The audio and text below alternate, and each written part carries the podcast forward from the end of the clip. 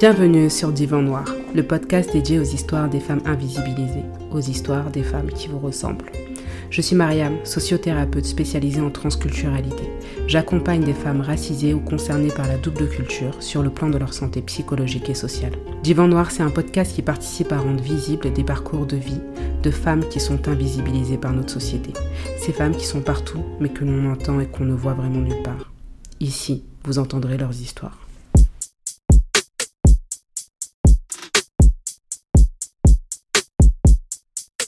Bienvenue dans ce troisième épisode d'analyse sociothérapeutique. Aujourd'hui, je t'emmène avec moi pour explorer une question, un thème en lien avec le témoignage de ce mois. Aïe aïe aïe. je vous livre cet épisode pas dans les temps, mais dans mes temps. Donc le témoignage, c'est pas celui de ce mois, mais celui du mois dernier. Et oui, j'ai été euh, très sollicitée euh, dans ma vie personnelle et dans ma vie professionnelle. Euh, des sollicitations que j'ai créées. Hein. donc, euh, donc voilà.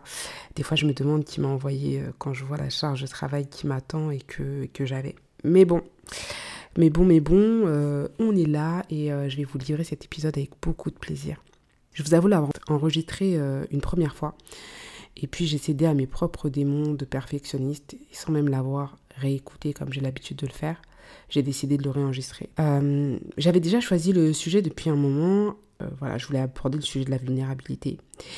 Et puis, euh, entre le moment où j'ai décidé de choisir, où j'ai choisi ce sujet, le moment où j'ai enregistré l'épisode, en tout cas le premier essai, et, et aujourd'hui, il s'en est passé des choses il s'est passé euh, des échanges que j'ai eus à la suite euh, donc, euh, de la publication du témoignage de l'anonyme, des échanges avec mes proches, des échanges avec des inconnus, mais il s'est également passé des événements assez tragiques.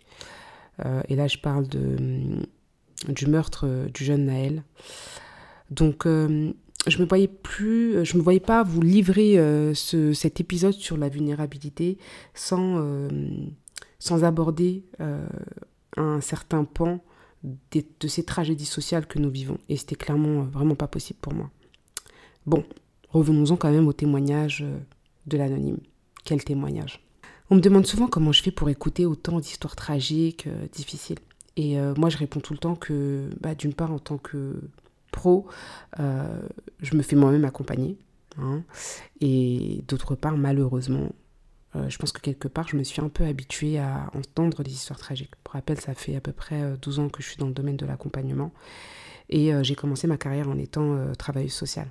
Pour vous dire vrai, il y a parfois des histoires qui m'affectent et qui m'affligent. Et celle de l'anonyme en fait partie. Alors je ne sais pas si vous avez écouté ce témoignage, hein, mais si c'est le cas, franchement, aujourd'hui, plus qu'un autre, je vous invite quand vous écoutez des témoignages, des histoires de personnes qui sont venues partager euh, une partie de leur vie, à témoigner votre soutien. Euh, même quand les personnes témoignent anonymement, euh, très souvent, elles viennent regarder ce qui s'est dit. Elles sont inquiètes de savoir ce qui s'est dit, de savoir ce qui a été pensé vis-à-vis de leur histoire.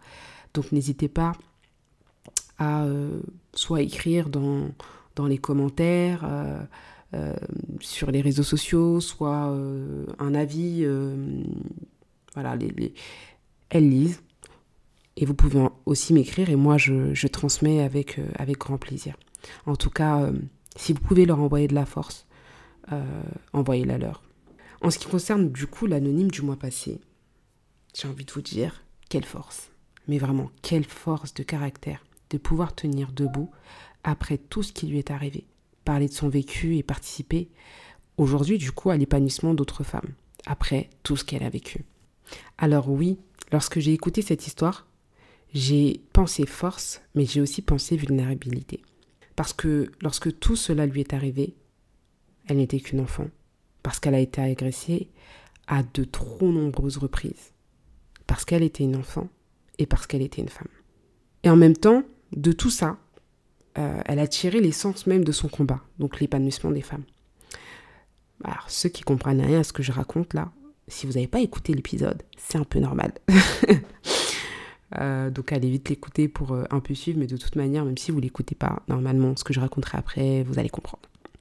En tout cas, je vais essayer de faire en sorte que, que ça soit le plus compréhensible possible.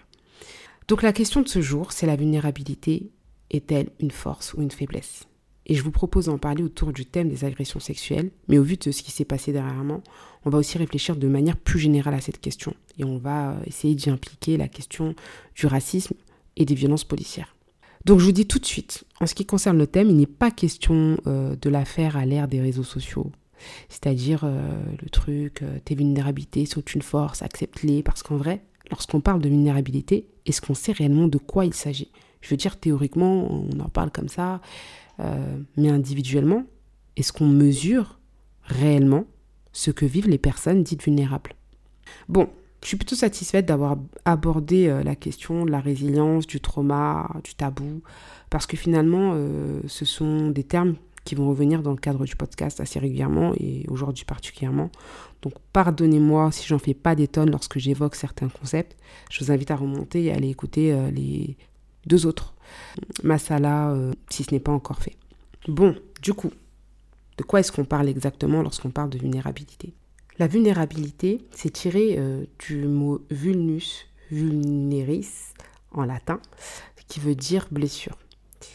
Et en fait, c'est euh, celui qui peut être blessé, frappé, qui peut être facilement atteint. Et en fait, ce terme, il a pour synonyme la fragilité et la sensibilité. C'est euh, comme une sorte de talon d'Achille. Donc, si tu souhaites savoir quelles sont tes vulnérabilités, en fait, il faut que tu te demandes quel est ton talon d'Achille ce par quoi on peut t'atteindre, te faire du mal, te blesser, ou encore ce qui génère en toi de la douleur, une expérience de vie, une difficulté, etc.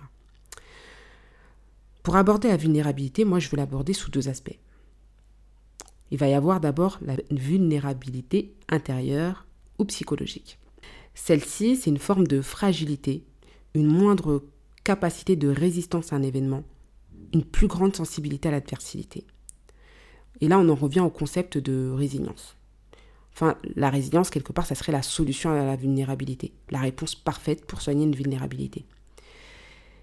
Et cette vulnérabilité, donc la vulnérabilité psychologique, elle est euh, soit liée à un environnement défavorable euh, pour un développement, une construction saine et propice à développer des capacités euh, en fait à rebondir ou à faire face aux difficultés de la vie, soit des expériences de vie difficiles qui ont fragilisé, la personne. Donc ça peut être, ça peut d'ailleurs être même un trauma. Et c'est la vulnérabilité qui va se structurer par les expériences de vie d'une personne. Ensuite, on a la vulnérabilité que j'appelle la vulnérabilité extérieure ou sociale. Cette vulnérabilité, en fait, c'est celle qui se voit parce qu'elle fait partie de notre identité. Encore, elle participe à euh, ce par quoi les autres nous identifient. Ce sont pour moi du coup des vulnérabilités qui sont de l'ordre de la responsabilité sociétale. Oui, parce que en fait, la société, elle est régie par des rapports hiérarchiques. Et dans ces cas-là, du coup, c'est la société, les communautés, les groupes dont nous sommes issus qui nous font porter cette vulnérabilité. Et donc là, en vrai, cela veut dire qu'il y a certains caractères d'identité qui sont, du coup, plus vulnérables que d'autres dans la société. Et ce sont des caractères d'identité qui vont être défavorables en société et qui vont nous mettre en position d'infériorité. Donc les personnes concernées par les vulnérabilités sociales, elles sont plus susceptibles de vivre des discriminations et des agressions. Le Code pénal, d'ailleurs, présente une liste limitative de six états de faiblesse physique ou mentaux qui permettent de caractériser la vulnérabilité. Et dans le Code pénal, c'est l'âge, la maladie, l'infirmité, la déficience physique ou psychique et la grossesse. Moi, en tant que sociothérapeute, parce que j'ai une approche sociologique de la vulnérabilité, j'y ajouterai le genre, la race et la classe sociale. Pourquoi? Parce que nous vivons dans une société de pouvoir, et la vie sociale se structure autour de cela. D'un point de vue sociologique, les rapports de pouvoir sont structurés par l'âge, la race, le genre, la validité, la classe sociale. Et d'autres choses aussi. Mais là, j'ai envie de parler de ça. Pour faire simple, lorsqu'on parle de vulnérabilité extérieure, il ne faut pas voir euh, la blessure ou la fragilité, mais la potentialité en termes de blessure, la potentialité en termes de fragilité, la potentialité en termes de discrimination. Je vais vous donner quelques exemples.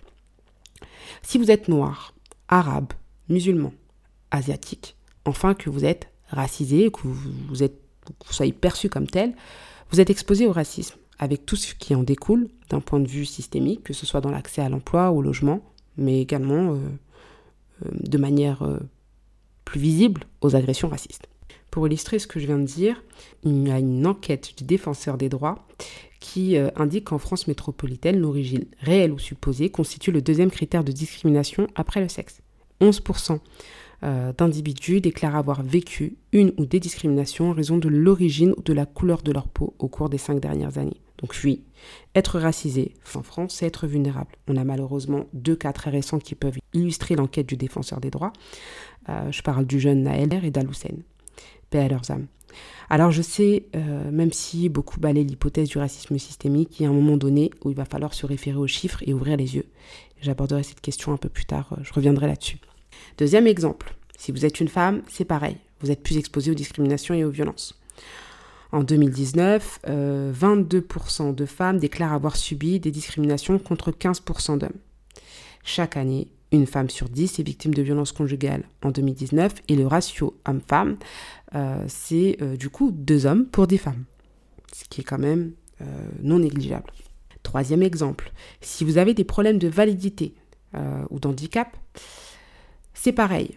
Et c'est d'autant plus le cas si en plus d'avoir des problèmes de validité et d'handicap, vous êtes une femme ou une personne racisée. Près de 80% des femmes handicapées sont victimes de violences. 80%. Donc, c'est 4 sur 5. 8 sur 10. C'est énorme. Les femmes handicapées sont 4 fois plus susceptibles de subir des violences sexuelles que le reste de la population féminine. Dernier exemple, si vous êtes un enfant, vous êtes forcément dans des relations de dépendance vis-à-vis des adultes euh, de, votre environnement, car vous n'êtes pas totalement en mesure de vous protéger, ce qui est normal, et d'assurer tous vos besoins, ce qui est encore une fois tout à fait normal. Et ça, c'est un état de fait qui fait euh, de l'enfant un être vulnérable et dépendant des personnes qui l'entourent.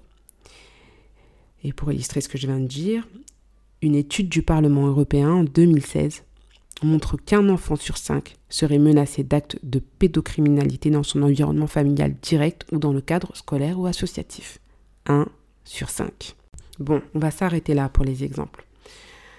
Mais l'idée, c'est vraiment de comprendre que il y a des éléments de notre identité qui euh, caractérisent euh, dans la société une forme de vulnérabilité. Et en fait, nombreux sont les individus qui, en fonction de leur subjectivité, l'environnement dans lequel ils ont euh, grandi, évolué, leur capacité à avoir confiance en eux, leur estime de soi et les autres aspects de leur identité, nombreux sont ceux qui peuvent, du coup, développer une force. Et en fait, cette force, c'est la résilience. Mais tous ces points, ils sont aussi, voilà, toutes ces identités, c'est aussi des potentiels ce sont des talons d'Achille dans notre société, pour être très clair. Et c'est pour ça que j'aime pas trop l'idée de parler de force ou de faiblesse, en ce qui concerne la vulnérabilité. Je réponds à la question du titre dès maintenant. On est en train de faire de la vulnérabilité un truc chic et cool. Mais il n'y a rien de puissant ou de fort à avoir été victime d'un viol ou de violence conjugale. Il n'y a rien de puissant ou de fort euh, à être noir ou arabe dans une société raciste. Euh, à être une femme dans une société sexiste, à être issue des banlieues, à devoir faire face à potentiellement plus de contrôle de police que notre camarade d'école issu d'un autre type de quartier dans la ville. Non, ce qui force l'admiration et le respect, c'est de s'en sortir lorsqu'on vit des situations de vulnérabilité. C'est de parvenir à trouver les ressources pour se développer et d'évoluer malgré ces vulnérabilités. Et d'une autre façon, ce que je viens de dire, ce discours, hein, il peut un peu culpabiliser des personnes qui ont du mal à faire avec leur vulnérabilité alors qu'elles n'en sont absolument pas responsables. Ben ouais. Les responsables, ce sont les personnes qui ont participé à créer la situation de vulnérabilité. Quid Chuki. Revenons-en à la question des agressions sexuelles sur les enfants. En tant qu'enfant, comme je l'ai dit, on est vulnérable. Et c'est pour cela qu'il y a dans certains pays des modes de fonctionnement, des traditions, des lois qui visent à protéger les enfants. Lorsque j'ai débuté ma carrière en tant que travailleur social, l'un de mes premiers civistes était une jeune femme euh, originaire d'Afrique centrale. Elle était euh, arrivée avec sa petite sœur en France, elle était ado à l'époque et vivait euh, du coup avec son père et sa belle-mère. Et elle, elle avait été abusée par son père à de nombreuses reprises, au point d'avoir plusieurs enfants issus de ses viols. Terrible. Et elle n'arrêtait pas de se demander et de me demander pourquoi moi. Oui, parce que en fait, la petite sœur avec laquelle elle était arrivée, elle n'avait jamais rien subi en tout cas en termes de viol et d'agression sexuelle. Et moi, du haut de mes 21 ans à l'époque, j'arrêtais pas de m'interroger, d'essayer de comprendre ce qui s'était passé pour cette jeune femme qui, du coup, au moment où je l'accompagne, elle a le même âge que moi. C'était inconcevable pour moi qui avait des relations saines avec mes parents. Ma conception personnelle de la parentalité, elle était à 100 000 lieues de ce que je constatais dans mon travail. Et je me posais ces questions. Comment un homme peut abuser de son propre enfant? Comment un adulte peut abuser d'un être innocent sans défense? Comment un être sensé peut faire de telles choses? Sensé. C'est là tout le problème. Les victimes d'agression, elles essaient souvent, comme là les questions que je viens de me poser, de rechercher du sens dans ce qui leur est arrivé. Parfois, c'est limite une obsession, un objectif, une condition pensée comme étant sine qua non pour guérir des blessures qu'elles éprouvent. La réalité, c'est qu'humainement, il n'y a aucun sens, aucune excuse, rien qui justifie un viol, une agression sexuelle, une agression raciste, et encore moins sur une personne vulnérable. La seule chose de manière tout à fait objective qu'il reste, c'est qu'une personne ait usé de la vulnérabilité d'une autre personne pour assouvir ses pulsions, quelles qu'elles aient été, en enlevant à l'autre personne qu'elle utilise sa part d'humanité. Cet autre devient ni plus ni moins qu'un objet à ses yeux à ce moment. Et j'aimerais là revenir à ce qui se passe dans les communautés africaines à ce sujet, et notamment aux agressions sur les enfants. Il est indispensable là d'essayer de comprendre comment fonctionnent les familles et les groupes euh, par rapport aux enfants dans euh, les communautés africaines. Il y a un rapport hiérarchique qui est assez euh, important, mais déjà, je crois que j'ai déjà dit dans les, dans les précédents podcasts, en tout cas j'en parle très souvent, à la différence de ces sociétés occidentales, il y a où il y a une importance considérable qui est donnée à la dimension individualiste. En Afrique noire, le renforcement de l'individu, passe par les fonctions qu'il occupe dans son groupe d'appartenance. Donc la communauté, elle occupe une place aussi importante que l'individu dans la société africaine. Et les compétences individuelles, les valeurs ou autres, elles n'ont intérêt qu'au sens de la communauté. Et euh, c'est un peu euh, lié au fait que les processus de socialisation, donc dans les groupes africains, ils reposent euh, en partie sur un principe de seniorité où les individus doivent une soumission totale aux aînés. Donc, plus tu es jeune, plus tu as de personnes au-dessus de toi, entre guillemets, à qui tu dois une soumission. Totale, ne soyons pas dans l'excès, mais c'est l'idée, c'est le principe de base. Et plus tu es âgé, plus il y a une forme de sacralité qui va s'installer en toi et euh, les personnes autour de toi vont te devoir euh, énormément euh, de respect. Mais ce qu'il faut aussi dire, c'est que les enfants, dans du coup tous ces processus de socialisation, les enfants, ils sont la propriété justement de la communauté et non du couple ou de la famille, comme dans le milieu occidental. L'enfant, il est celui du groupe, il est celui de la famille, il est celui de la communauté. Il est élevé par ses parents, mais il est aussi très activement élevé par tous ceux qui euh, sont dans son environnement. Donc il est toujours sous la surveillance des adultes, que ce soit dans la, maison familiale ou à l'extérieur. C'est-à-dire que en Afrique, un inconnu, euh, un voisin, il peut très bien avoir une fonction dans l'éducation d'un enfant. Donc les rôles de chaque membre du groupe, ils sont bien déterminés et il en va de même euh, dans la sphère familiale par rapport à l'éducation des enfants. Mais euh, ce qui est important, c'est quand même de savoir que l'enfant, c'est l'enfant de tous. Mais d'ailleurs, par rapport à ça, j'avais regardé une vidéo de Natou, qui est activiste et militante panafricaine, pour celles qui, ne la connaissent pas. c'est la femme à Monsieur Kémy Seba. Et en fait, elle parlait justement de comment comment la famille était euh, envisagée dans le monde africain, à la différence euh, du monde occidental, où, euh, enfin on parle pas de cousins, on parle de frères, on parle pas de tantes, on parle de mère, on parle pas d'oncle, on parle de, de, père, et, du coup ça, ça dit un peu l'intimité qu'il y a dans les rapports familiaux. Et quand je parle d'intimité, je parle pas d'intimité sexuelle, bien évidemment, mais je parle d'intimité sociale. Alors, moi d'ailleurs, par rapport à un peu la vision euh, de l'éducation à l'africaine. Moi, j'ai grandi dans un milieu euh, très blanc, euh, pour le dire. Où, enfin, quand je dis très blanc, c'est que voilà, j'étais dans, dans une ville, j'ai grandi dans une ville où la communauté était majoritairement occidentale et blanche. Et euh, c'est vrai que euh, même si à la maison on avait une éducation à l'africaine, à la soninké, euh, très clairement, je pense que du coup, la situation a fait que nos parents, ils sont adaptés au monde dans lequel ils étaient. Donc, on avait un couvre-feu assez tôt, les portes elles étaient fermées. là, je vous dis ça et vous vous dites, bah ouais, c'est tout à fait normal. Mais j'allais aussi en vacances chez des, chez des cousines, dans le 93, en 95, et c'était un autre monde. L'aspect communautaire, euh, il était hyper présent. Tout le monde avait les portes ouvertes, les enfants étaient beaucoup plus libres. Euh, et ça, en fait, je me dis, ça sous-tend un environnement qui inspire confiance, ou moi, en tout cas, j'avais un sentiment de liberté et de légèreté. Ce qui n'était pas forcément le cas quand euh, j'étais dans la ville dans laquelle j'avais grandi. Donc il y avait beaucoup de monde, des allées et venues entre les apparts des uns et des autres, des soirées devant l'immeuble à écouter de la musique, à s'ambiancer avec des plus grands. Et moi j'étais jeune hein, à l'époque, hein, j'étais en, primaire. Donc euh, pour moi, c'était vraiment mes meilleures vacances. Et ça le reste encore un peu quelque part. Pour moi, c'était vraiment des superbes bonnes vacances. Ça, c'était ce que je vivais en tant qu'enfant. Mais tu vois, ce contexte que je décris et que j'adorais, c'est un contexte qui pouvait nous mettre en situation d'extrême vulnérabilité. Ça et aussi les contextes où en fait euh, euh, beaucoup d'enfants issus de la communauté afro accueillaient en fait des oncles, des cousins et parfois, par souci, de solidarité euh, des parents, euh, parfois ça pouvait même aller jusqu'à euh, partager les chambres.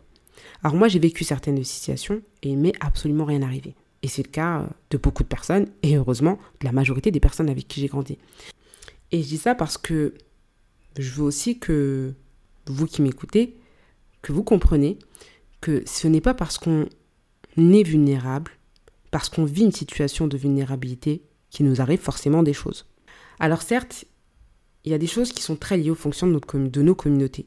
Des choses qui ont été euh, importées de nos pays d'origine et qui ne sont plus forcément bonnes pour nos enfants ou qui n'ont plus été pour nous-mêmes parce que le contexte n'était pas le même.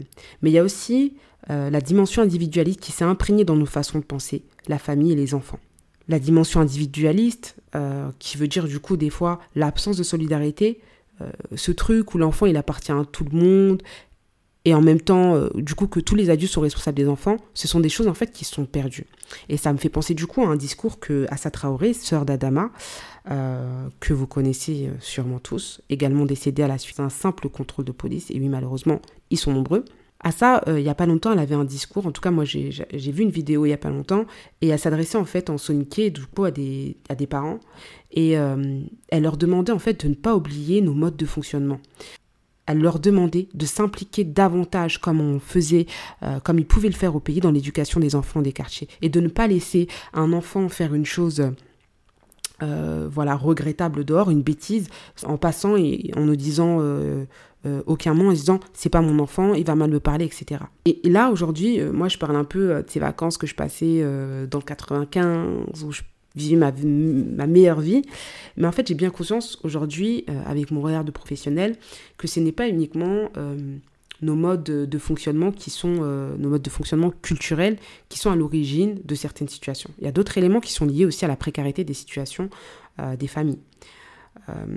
des conditions de vie qui participent à la création de ces situations en fait les familles nombreuses en suroccupation dans les appartements, les adultes en activité professionnelle avec des horaires décalés, et, donc en fait des enfants euh, qui vont être laissés sans surveillance ou euh, euh, sous la surveillance fébrile de frères aînés ou de voisins.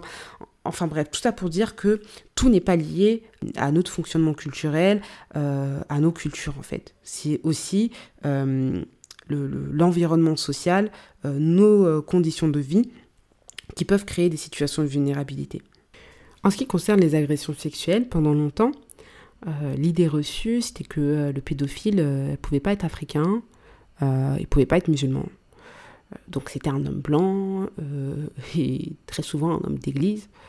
et ça, du coup, je pense que c'est ça, s'est alimenté par les scandales dans le milieu catholique. Bah, moi, toutes ces idées reçues, je peux vous affirmer que c'est faux. Bon, je le savais euh, bien avant, mais depuis l'ouverture de mon podcast, je ne compte plus les témoignages de jeunes femmes africaines et musulmanes qui, euh, du coup, parlent des agressions sexuelles qu'elles ont vécues enfant. Les agresseurs, c'était des hommes noirs, euh, des musulmans, des soninké, des bambara, des djaranké, enfin bref, c'était des hommes issus de nos groupes. Et les témoignages de l'anonyme du dernier anonyme, il est édifiant à ce sujet. Elle a été agressée à de nombreuses reprises par plusieurs hommes de son village, alors qu'elle n'était qu'une enfant. Et parfois, ces hommes, c'étaient des hommes de sa famille. Ces agressions étaient connues de tous, et pourtant, personne n'en a parlé. Personne ne l'a protégée. Une belle omerta. Et là, euh, bien sûr, la question du tabou, du silence et de l'impunité qu'on a déjà abordé hein, dans un précédent masala. D'ailleurs, à ce propos, la dernière fois, j'étais euh, dans un échange avec une de mes cousines et on discutait du podcast, des témoignages. Et euh, à un moment donné, ma cousine, elle me dit enfin, un truc du genre Mais tu te rappelles pas à l'époque des mariages forcés? Et, je me suis dit Mais de quoi tu parles? Enfin, je lui ai dit De quoi tu parles là? Et en fait, euh, à l'époque, en fait, quand j'allais euh, en vacances euh, chaque été, il y avait des mariages dans cette ville. des mariages, du coup, de la communauté soniquée. Et moi, j'y allais, je me disais mariage, fête, bouffe, danse, vous voyez. Et en fait, à aucun moment, je me disais c'était des mariages forcés. Et donc là, ma cousine m'informe que tous ces mariages auxquels j'ai assisté, en tout cas la majeure partie, c'était tous des mariages forcés. Quand ma cousine m'a dit ça, je suis tombée des nues. Je me suis dit non mais c'est pas possible. À l'époque déjà, euh, je lisais énormément de témoignages, euh, euh, beaucoup d'histoires sur les violences faites aux femmes. Et en fait, c'était devant mes yeux. J'ai grandi en, assistant à cela. Mais en fait, le tabou, il était tellement puissant que j'étais pas au courant. Et que je l'apprends, quoi, 20 ans plus tard, quoi. Sachant que tout le monde était au courant enfin de ce que me dit ma cousine, tout le monde était au courant. Mais moi, parce que je sortais, euh, j'entrais dans ce, groupe culturel, puisque du coup, quelque part, même si euh, je suis soniquée, j'appartenais pas au groupe, euh, au groupe social, à, la banlieue, etc. J'étais un peu une étrangère, je ne savais pas. Tout ça pour dire que peu importe le milieu, qu'il soit blanc, noir, africain ou autre, il n'y a aucun milieu qui protège des agressions sexuelles lorsqu'on est enfant. Il ne s'agit pas de dire aujourd'hui en fait qu'il y en a un qui protège plus que l'autre, c'est pas ça. En vrai, je dirais que euh, personne, aucun groupe n'est faillible et que tout le monde a des vulnérabilités. Nous n'avons pas forcément à en être fiers ou à vouloir en faire absolument quelque chose de fort. Collectivement, par contre, nous devons faire face à ces vulnérabilités. Ce qui est arrivé à Naël et à Lucène, à Adama aussi, ce n'est pas un concours complet de circonstances. Et malheureusement, ça l'est aussi un peu. Ce que je veux dire, c'est que dans un sens, ce n'est pas anodin que les vulnérabilités mentionnées dans le code pénal, certaines, comme le genre, la classe sociale et la race, n'y figurent pas. Accrochez-vous, ça va pas être joli ce que je vais dire, mais tout cela, ça ira à l'encontre en fait de la société raciste, capitaliste et post-coloniale qui est celle dans laquelle on vit.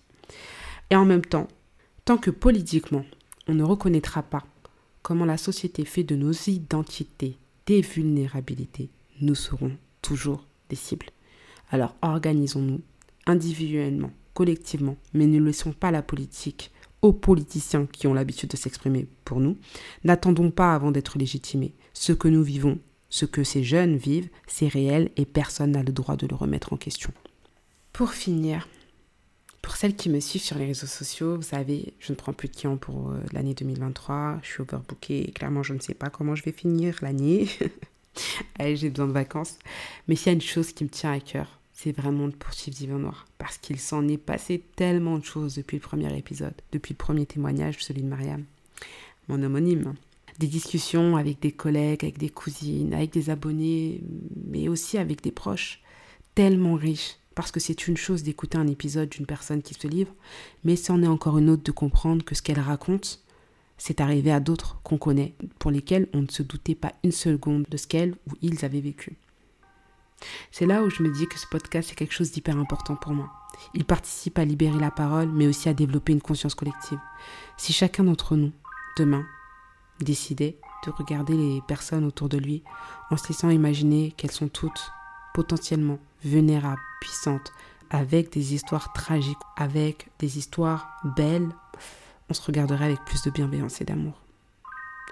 Sur ces mots, je vous souhaite de passer un excellent été et euh, je vous dis à la rentrée parce que Divan Noir ne s'arrête pas aujourd'hui, Inch'Allah. Mais Divan Noir va prendre des vacances. vous écoutiez Divan Noir, le podcast des femmes invisibilisées des femmes qui vous ressemblent. Merci de nous avoir écoutés et entendus. Merci à notre invité d'avoir partagé avec nous une partie d'elle. Si vous avez apprécié cet épisode, merci de nous mettre 5 étoiles. C'est le meilleur moyen de participer à nous rendre visibles. Vous pouvez me suivre sur mes différents réseaux sociaux et vous pouvez aussi m'écrire via mon adresse email si vous aussi vous souhaitez partager votre histoire. Toutes les informations figurent dans le descriptif de cet épisode. À bientôt pour de nouvelles aventures. Mariam, votre sociothérapeute.